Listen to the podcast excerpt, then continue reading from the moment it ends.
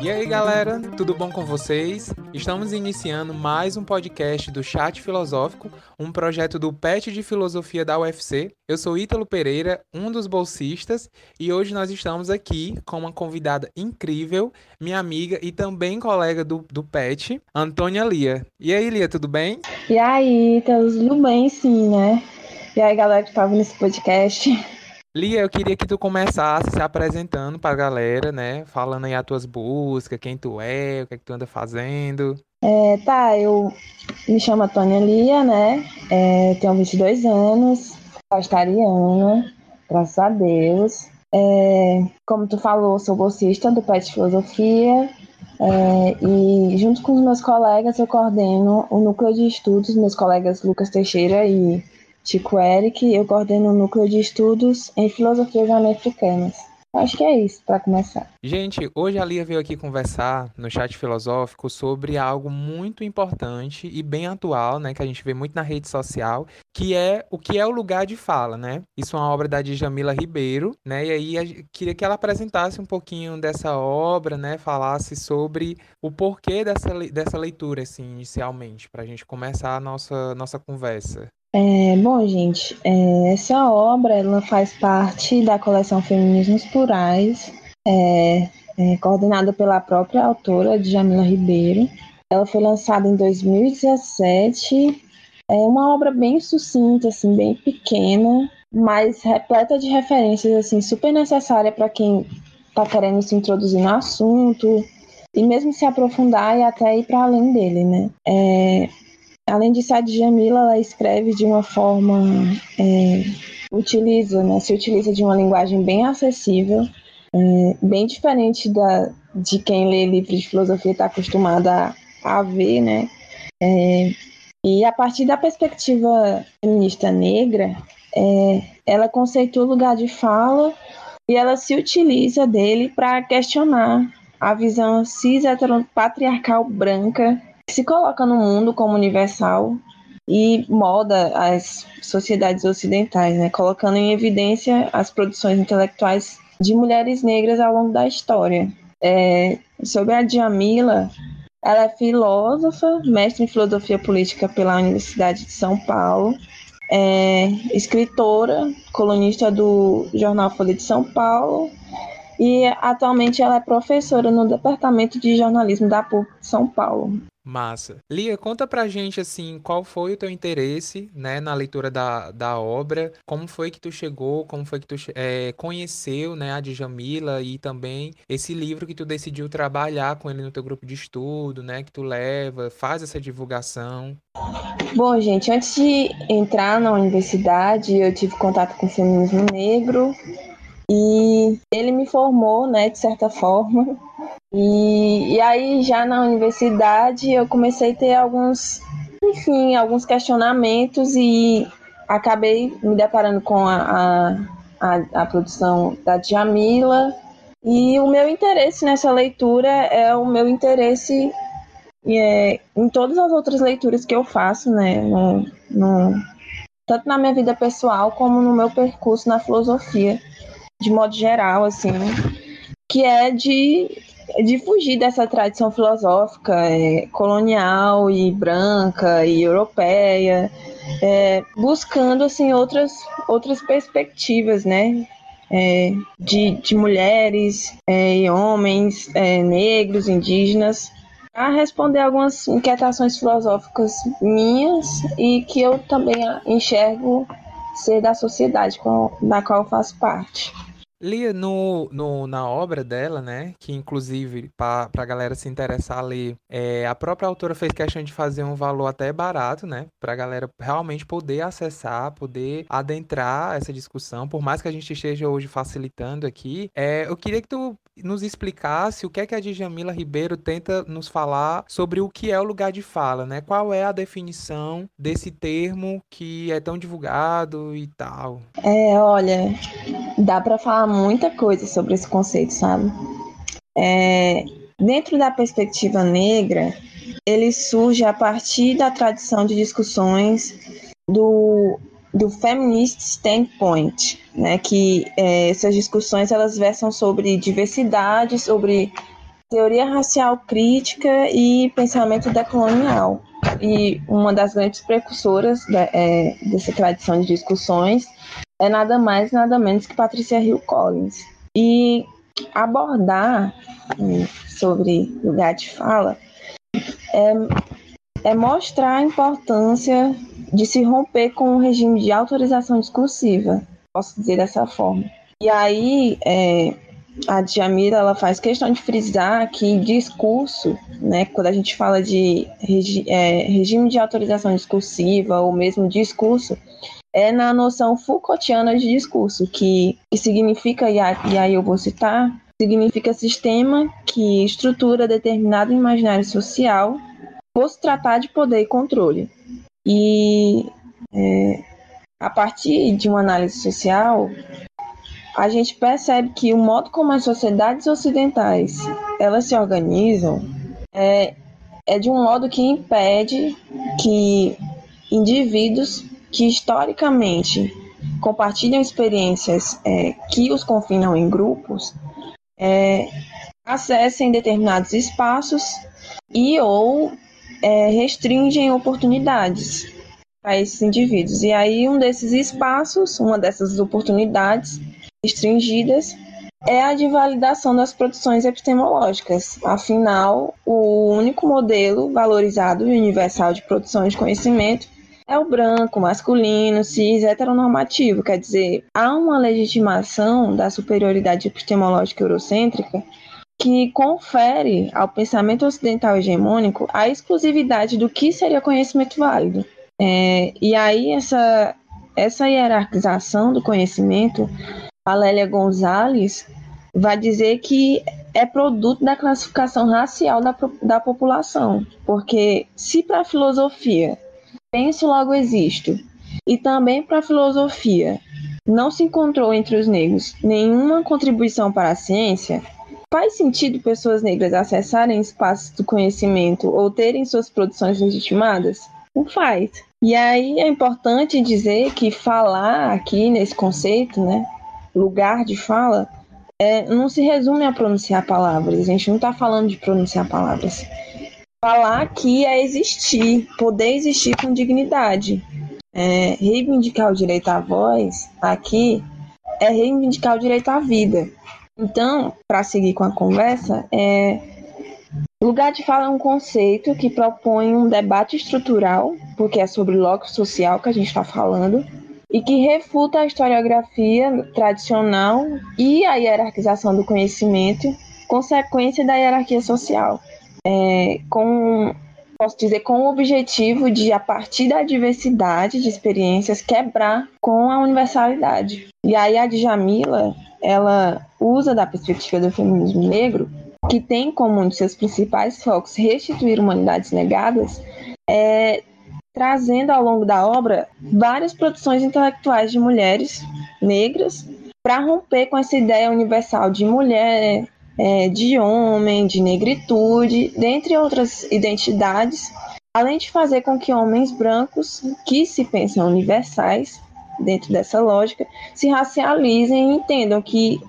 entendam o que significa, na verdade, ser branco como metáfora de poder. Acho que para começar é isso. Lia, é, eu vejo muito na internet as pessoas utilizando o termo, né?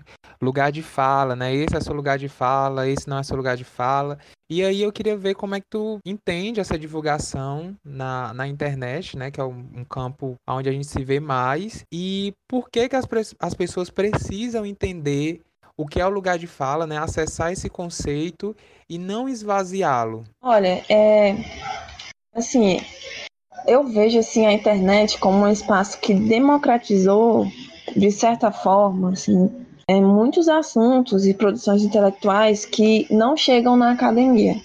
É, e isso só, enfim, confirma o que eu falei é, anteriormente, né, de que alguns assuntos não estão na academia porque não são considerados válidos. E aí a internet ela surge assim como esse espaço de democratização de assuntos e de produções, enfim. É, e isso tudo assim, eu acho que graças ao ativismo, assim, à militância de pessoas realmente comprometidas com as causas sociais, é, e eu, assim, eu vejo que, que é só questão de tempo, assim, para que esses assuntos se popularizem, né? Ainda mais porque é, lugar de fala, por exemplo, entre, entre tantos outros assuntos, é, são epistemologias que abalam as estruturas da, da sociedade, né? Porque justamente propõem um debate estrutural. E aí é, eles geram muita polêmica, né? E a internet adora uma polêmica. Então é só questão de tempo, assim, para que eles é, se popularizem e tal. E acho assim que para não esvaziar o conceito, é, porque que a gente precisa entender melhor o conceito para não esvaziá-lo, eu acho que primeiro para não cair na manutenção e, e perpetuação da lógica colonial de distorcer e de deturpar epistemologias negras, né? Porque ao longo da história isso vem acontecendo. E a gente precisa entender é, que o colonialismo ele não só cria, mas ele legitima e, ou deslegitima certas identidades que, e certas produções. É, e, e nisso as mulheres negras elas, elas vêm sendo historicamente invisibilizadas, né? E suas falas sendo deturpadas, enfim, sendo silenciadas. E se não é assim, né? Então, por que é que só agora falar sobre o lugar de fala, ou debater identidades, ou questionar uma universalidade é uma urgência, sendo que a gente pode observar isso no século XIX, a Sujo Netru, né, questionando o movimento feminista, né, é, e, e, acusando essa universalidade, né? Eu acho também que o segundo motivo é para, tipo, no final das contas, você poder dizer que essa vergonha eu não passei, porque é, jamais é, você vai se propor a falar, sei lá, da ética em Aristóteles, ou que é um, o amor para Platão, ou sei lá, o espírito absoluto de Hegel. Você não vai se propor a falar disso sem você nunca ter lido e, e compreendido antes, né? E aí, de repente, você quer e tem um monte de gente querendo opinar sobre o que é lugar de fala, sabe? Assim, assim, eu sinto dizer, né? Ou nem sinto tanto, mas é, para essas pessoas que têm essa postura de falar sem saber, falta no mínimo honestidade intelectual e ética. Então eu acho que, que é para isso, para não cair nisso. Lia, é interessante tu colocar isso, né? Porque como a gente se relaciona muito na rede social e, e todo mundo utiliza esse espaço para poder falar, é uma coisa que eu, que eu percebo e que eu decidi até trazer para ti, né? É sobre um, um exemplo que eu acho que qualquer pessoa que se encontra nesse lugar de minoria, com muitas aspas, certo? Mas nesse lugar de minoria, é, as pessoas querem que você fale, mas muitas vezes acontece um silenciamento e só você pode falar. Tá entendendo? Tipo, um, um exemplo. É, eu tenho amigos, né? Eu tô na roda de amigos. E sempre quando tem um assunto muito polêmico, como, sei lá, o que a gente tá vivendo agora, né? O BBB 20 ou então uma cantora entrou numa loja, uma cantora negra e sofreu racismo. Então a galera ela quer conversar sobre aquilo, mas elas meio que é, aí a gente tem um, os exemplos, por exemplo, quando a gente vai tentar conversar, né? A galera, de uma forma descontraída mesmo, falar sobre um, um caso de racismo, né? E aí as pessoas meio que entram em um silêncio e querem que você, pessoa negra, fale. Até aí tudo bem, né? É interessante. Mas a gente fica muito sempre nesse lugar assim de tipo, só você pode falar de racismo, só você pode falar sobre homofobia, só você pode falar sobre sexismo e machismo. E aí eu te trago esse questionamento, né? Quem deve falar e, e como é que esse se tu entende esse silenciamento que as pessoas meio que causam? Olha, assim, é, a, no, na obra, né? a Djamila afirma que, que todo mundo tem lugar de fala, porque todo mundo parte de um lugar, parte de uma localização social nessa sociedade. É, só que se expressar na nossa sociedade não é um direito garantido para todo mundo, né? E aí existe uma ideia é, equivocada de que o lugar de fala é, e, e, os ativismos que ele propõe é, institui o regime de autorização discursiva. É o lugar de fala que diz quem pode falar. Então, quem pode falar sobre racismo é o negro, quem pode falar sobre sexismo e machismo é a mulher e tal. E aí é totalmente contrário, né? É, e aí o interessante, então, é enxergar qual o nosso lugar social, né? E, e, a partir disso entender o que seria mais prudente ou ético a se fazer. E aí, dependendo da nossa localização social e do contexto, é, falar, entre aspas, é, pode significar não dar voz, né? Como muitos gostam de dizer, ah, eu, vou dar, eu estou dando voz a essa pessoa negra para que ela fale, ao subalterno para que ele fale. Não, mas às vezes falar significa você dar ouvidos, né? Portanto, fazer silêncio. E aí, outra posição equivocada sobre o conceito é essa visão essencialista de que só o negro pode falar sobre o racismo e, enfim, e tal. E aí, a gente pensar isso, a gente acaba por desresponsabilizar o sujeito que detém o poder, né? Porque Primeiro, o racismo é, é uma problemática branca, né? E aí eu estou usando só de um dos exemplos, que foi o exemplo que você me deu. O racismo é uma problemática branca. Então são os brancos que precisam resolver esse problema, né? Não a gente que é negro e está sofrendo essa opressão, né? E está tendo que lutar pelo menos para sobreviver. E aí, então, o lugar de fala, ele chama os sujeitos é, detentores do poder para a responsabilidade, né? Não é só a pessoa negra que está ali na roda que tem que se opor ao racismo e tem que falar sobre racismo e tem que ter uma postura antirracista, não. É principalmente para você branco, né? Que, que é, é o sujeito que oprime, é responsabilidade sua discutir racismo também, né? É, a partir da, do seu lugar social. Então, é, as pessoas elas costumam confundir muito lugar de fala com representatividade. Uma pessoa negra pode não se sentir representada por uma pessoa branca, é, e ok, né? Mas essa pessoa branca, ela pode e até deve, é, eu diria, falar é, sobre o racismo a partir do seu lugar, né? De pessoa branca, desde que ela seja coerente e, e leve em consideração as implicações que que está nesse lugar de pessoa branca acarreta. É, a gente vai chegando na nossa reta final, né, do nosso chat, do nosso bate-papo aqui com a Lia. E aí eu pedi para ela trazer pra gente indicação de algo que ela de filme, de série ou algum vídeo no próprio YouTube ou qualquer outra rede, para que a gente pudesse aprofundar mais na questão ou então em um assunto que acha pertinente a gente dar uma investigada. Então, olha, a Lélia Gonzalez, ela, ela diz uma coisa que eu acho, e está nesse livro, nessa obra da Djamila, que me tocou muito, sabe? Ela fala assim: pensar a partir de novas premissas é necessário para se desestabilizar verdades. E aí, tipo, não adianta né, a gente denunciar a lente colonizadora, de se pensar o conhecimento, e mesmo a vida, se os nossos pontos de partida forem o mesmo, assim. É, e aí, tipo, tudo que foge dessa visão universal e hegemônica de mundo e de conhecimento vai ser útil para entender melhor essa questão é, do que é lugar de fala, né? Mas, assim, para pontuar alguns, é, para quem quiser, tiver o interesse de entender melhor a realidade de homens e de mulheres negros, é, eu indico os filmes Moonlight, né? Maravilhoso.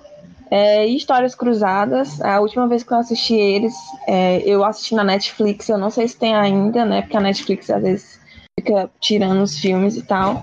E aí eu também queria indicar duas séries é, que são muito boas, que é Coisa Mais Linda e A Vida e a História de Madam C. J. Walker. As duas também estão na Netflix. Os vídeos, assim, eu indico os vídeos da própria autora, da Jamila, no YouTube. É, são maravilhosos os vídeos dela. Mas também os da Carla Cotirene. A Carla Cotirene, ela escreve sobre o que é interseccionalidade e é uma chave é muito importante para se entender é, do porquê, inclusive, a Djamila se utiliza do feminismo negro para explicar o que é lugar de fala. E para além delas, quem tiver interesse por outras narrativas filosóficas, eu indico os vídeos da também filósofa, a Cátia Ribeiro, maravilhosa, do mestre quilombola Antônio Bispo dos Santos, ou Nego Bispo, como ele é mais conhecido, e dos mestres indígenas Davi Copenauá e Ailton Krenak, maravilhosos também. E aí, de leitura, eu indico o clássico dos clássicos, Mulheres, Raça e Classe, da Angela Davis, junto aos O que é Interseccionalidade, da Carla Cotirene, que eu citei agora, Memórias da Plantação, Episódios de Racismo Cotidiano, da Grada Quilomba. Também vou indicar é, Racismo e Sexismo na Cultura Brasileira, da Lélia Gonzalez, e Intelectuais Negras, de Bell Hooks. E aí, para quem acha que é, estudar a produção intelectual de pessoas negras é uma baboseira ou, ou perca de tempo, porque não tem a ver com meus estudos, com a minha pesquisa, ou ah, é identitarismo, né? Muita gente adora falar que é identitarismo. Ou então pessoas que têm a sua ética pautada a partir das leis, né, assim, os legalistas de plantão, eu vou indicar o livro do professor e filósofo Renato Nogueira, é, O Ensino de Filosofia e a Lei 10.639. Muita coisa, né, Lia? Então, pra galera que tá aí no isolamento social, né, respeitando direitinho, ficando dentro de casa, tem muita coisa para pesquisar, muita coisa para aprender, né? E muito dentro da internet, isso facilita bastante para muita gente, né? E aí eu queria agradecer, Lia, pela troca, pela, pela essa conversa. Ah, que é isso, eu que agradeço tal. E a galera aí que tá nos acompanhando, né? Esse é o nosso segundo episódio, a gente pretende fazer muito mais, inclusive a gente tá fazendo live no Instagram também, então nos acompanhe nas redes, né? Principalmente no Instagram, petfilo.ufc e sejam bem-vindos, né? E até o próximo episódio. Beijo, beijo, tchau, tchau.